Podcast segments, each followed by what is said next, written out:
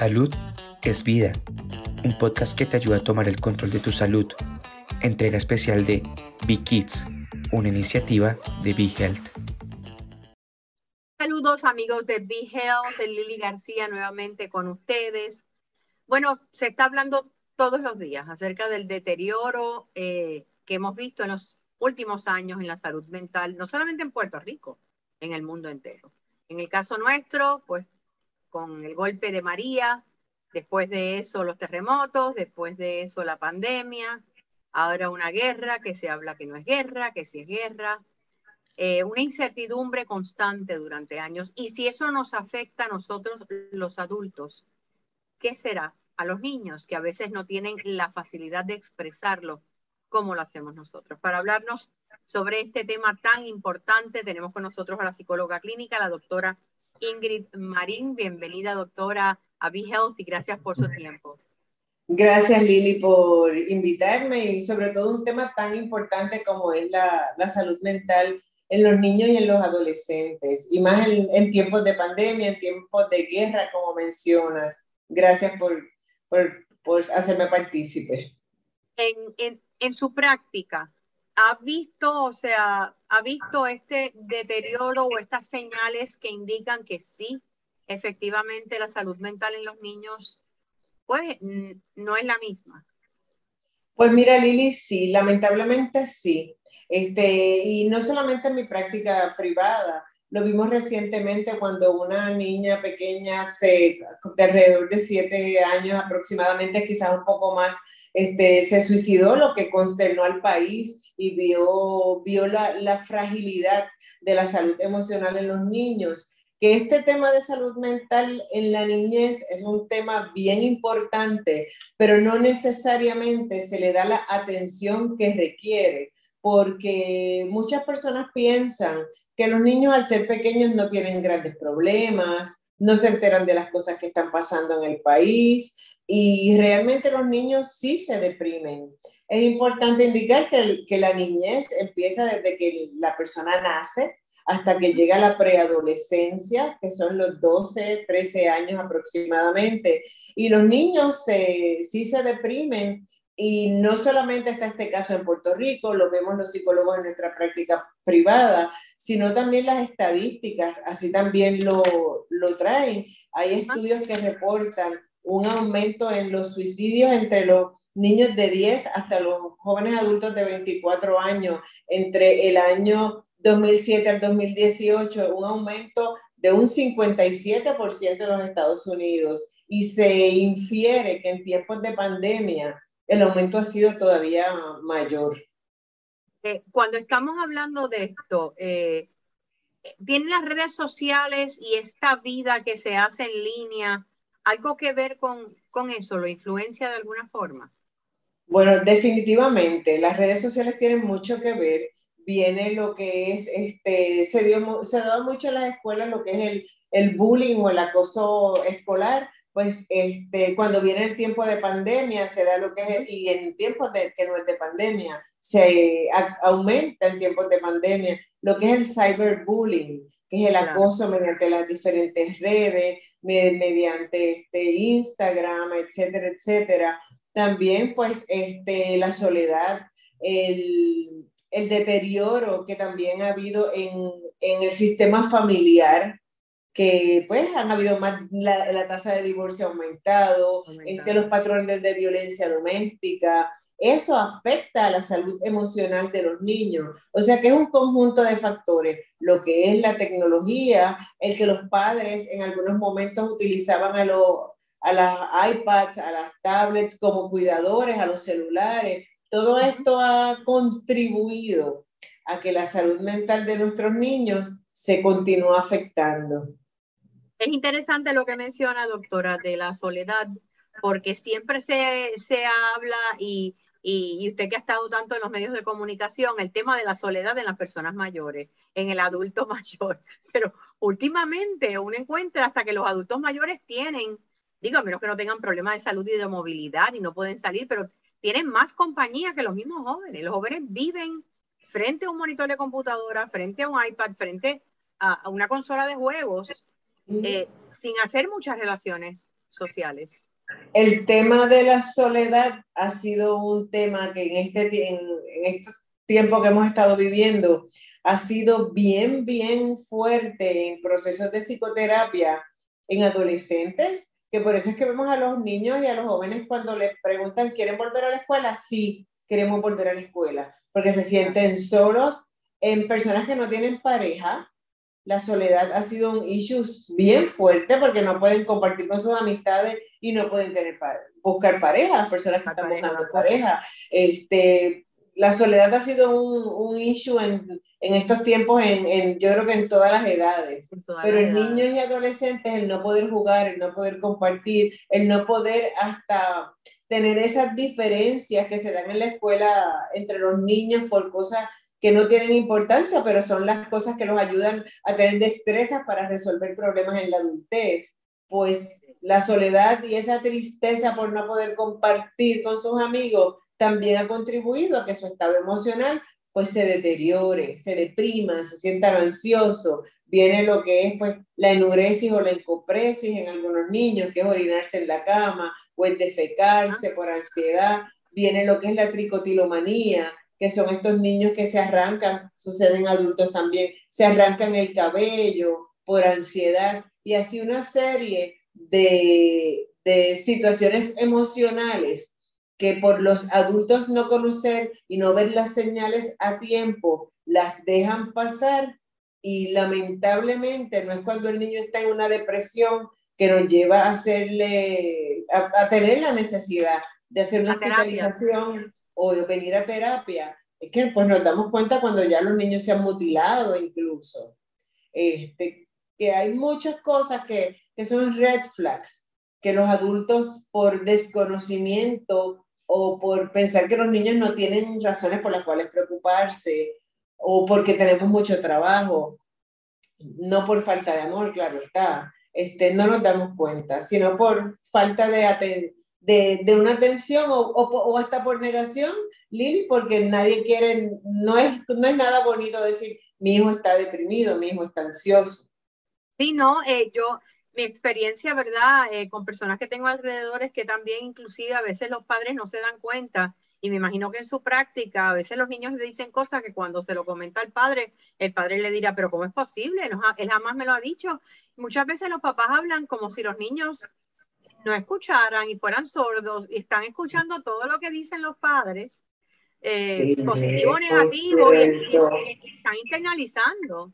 Muy cierto. Y fíjate, Lili, ya que traes eso, este, es muy buen punto el traerlo, porque los padres hablan, los abuelos, que son parte esencial del cuidado de los menores hoy en día, este, hablan, escuchan noticias, este, se quedan que pegados, por decirlo de alguna manera, con un tema, y los niños están escuchando, viendo ese programa de televisión, escuchando la radio, y lo están interpretando de una manera que no necesariamente es la correcta, porque los niños son inmaduros emocionalmente, los adolescentes adolecen de las capacidades para poderlo interpretar de una manera que no sea según la esperada para su edad. Entonces, cuando, por ejemplo, para traer pues el tema más reciente que es la pandemia, si los padres están hablando todo el tiempo de los problemas económicos, de que no vamos a poder pagar la luz, de que vamos a, que quizás nos quedemos sin comida, y es un tema repetitivo entre mamá y papá, y, por dar un ejemplo, y en algunas ocasiones trae hasta discusiones, ese niño está, está escuchando y a veces se siente hasta culpable.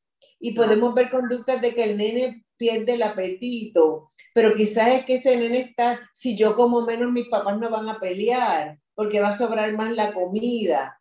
¿Sabes? Que nosotros hay que, tener, hay que tener mucho cuidado con lo que se está diciendo, porque ellos se pueden estar viendo deambulando, perdiendo un hogar, teniendo que mudarse con familia, en su imaginación, ¿no? Así, mismo es, así mismo es. Este, vamos ¿Qué, mencionando... ¿qué señales, ¿Qué señales, ya que mencionó esas red flags, esas banderitas rojas, ¿Qué señales debemos estar pendientes los adultos eh, cuando tenemos niños, preadolescentes y adolescentes a nuestro alrededor? En términos pues, generales, ¿verdad? Que tal vez no son cosas obvias, pero que pueden darnos una orejita de que esto necesita una ayuda mayor. Pues obviamente tristeza, falta de interés por las cosas que antes disfrutaba. Si disfrutaba, pues, este, ver cierta película o salir con una amistad en específico. Este, estar bien pendiente de algún, este, algún indicador de que el joven se está mutilando. Casi siempre la mutilación es en brazos, que empiezan a usar camisas de manga larga, en el área de los tobillos, porque lo pueden tapar con, la, con las medias, en el área de las caderas, porque lo tapan con la ropa interior. Este, otra de las cosas es regalar sus pertenencias, mostrarse irritables. Pueden haber cambios conductuales, como lo son, empiezan a haber cambios en el patrón alimentario, bien pendiente de lo que es la anorexia, la bulimia, que lo trae la ansiedad eh, de las niñas pueden darse un atracón o los varones, porque hay una alta incidencia en varones y se dan el atracón y de momento cambian y van al baño, eh, pero otras cosas como el que abandona las redes sociales, regala cosas como mencioné que son de gran valor, esas cositas que, que nuestro hijo no está acostumbrado a hacer pueden ser señales de que nuestro hijo está ansioso, está deprimido, no se siente bien, se levanta muchas veces de noche, puede ser una señal de insomnio. ¿Hay algunas preguntas eh, que se les pueden hacer a los niños que tal vez, tal vez nos puedan arrojar luz? Pues mira, sí, hay algunas preguntas. Lo importante es no ser bien incisivo no estar todo el tiempo con el pregunta, pregunta, pregunta, pregunta, porque los jóvenes sobre todo se van a trancar. Hay que buscar el momento preciso. Hay momentos en que los niños no están listos para, para contestar preguntas. Los niños pequeños en el momento de, cuando se está bañando, cuando mamá lo está bañando, por medio del juego. Los niños hablan mucho por medio del juego, por medio del dibujo. Vamos a dibujar y mientras vamos dibujando y cómo te has sentido. Dibuja, vamos a dibujar a nuestra familia y cómo se siente, preguntarle cómo se siente este, este niño, cómo se siente mamá, porque los niños siempre van a hablar en el juego y en los dibujos de las personas que más conocen. Y las personas que más ellos conocen son ellos mismos, son a ellos mismos, independientemente del nombre que le ponga. Igual a los jóvenes, ya los jóvenes pues el que mamá y papá le estén preguntando mucho, lo ven como una invasión a la privacidad.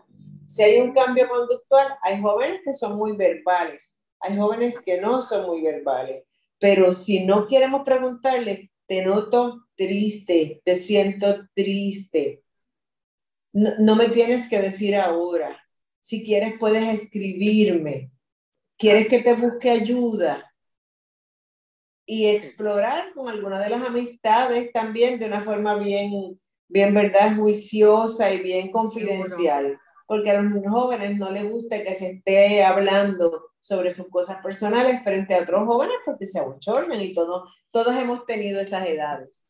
Seguro que sí. Cuando menciona que me parece, ¿verdad? Eh, bien importante lo de la pregunta, ¿tú quieres que te busque ayuda?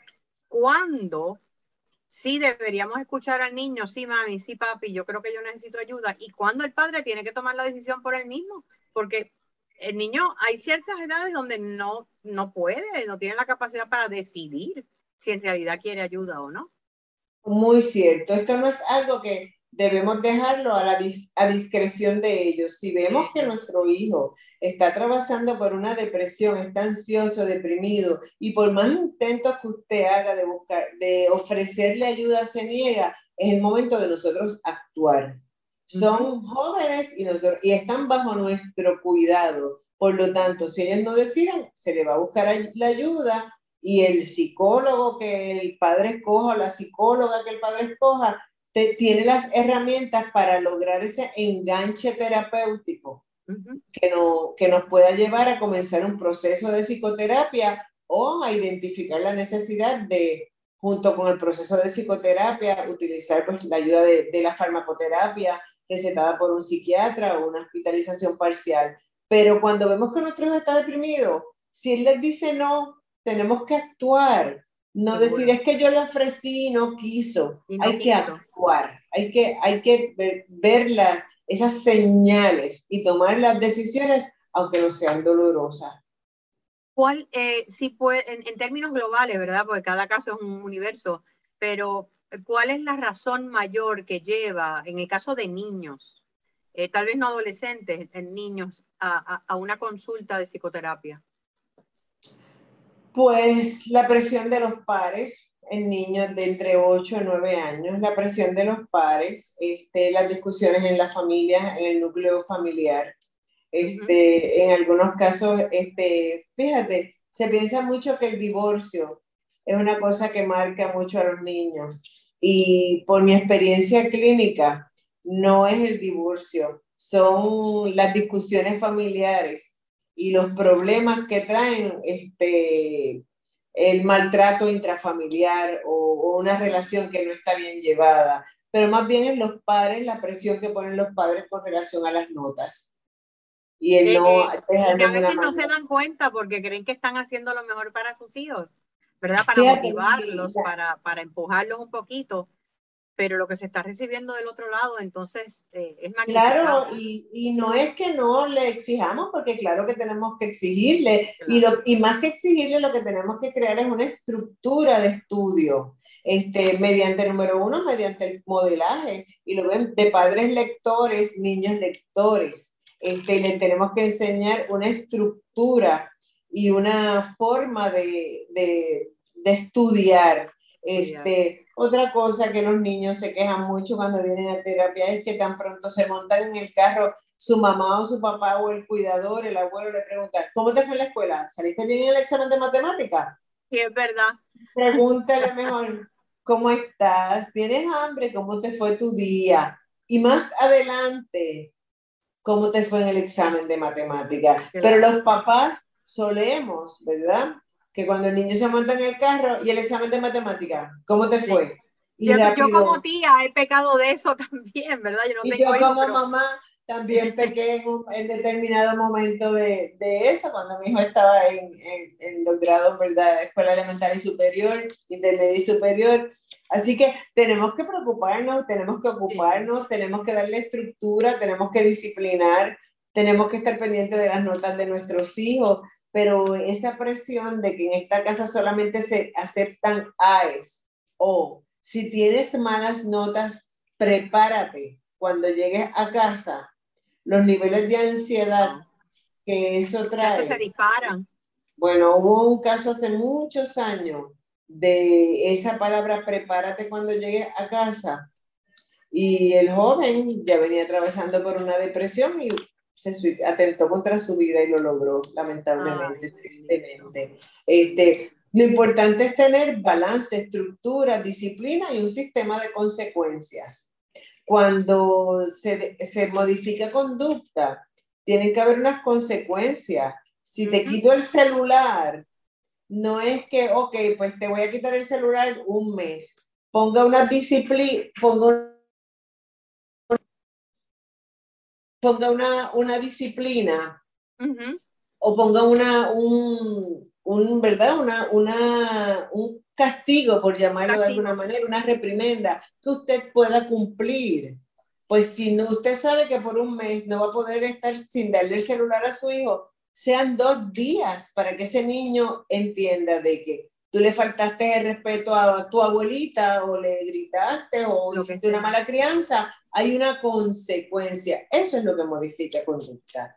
Y si nosotros tenemos unos, uno, es importante y siempre me gusta traer que tenemos que criar a nuestros hijos para que los quieran los demás, porque nosotros siempre los vamos a amar con sus defectos, con sus cualidades, con sus virtudes, pero tenemos que criar y enseñar a nuestros hijos formas correctas para que sean amados, queridos por otras personas, porque esos son los seres humanos que, son, este, que son respetuosos, que valoran la vida. Eso es lo que tenemos que tratar.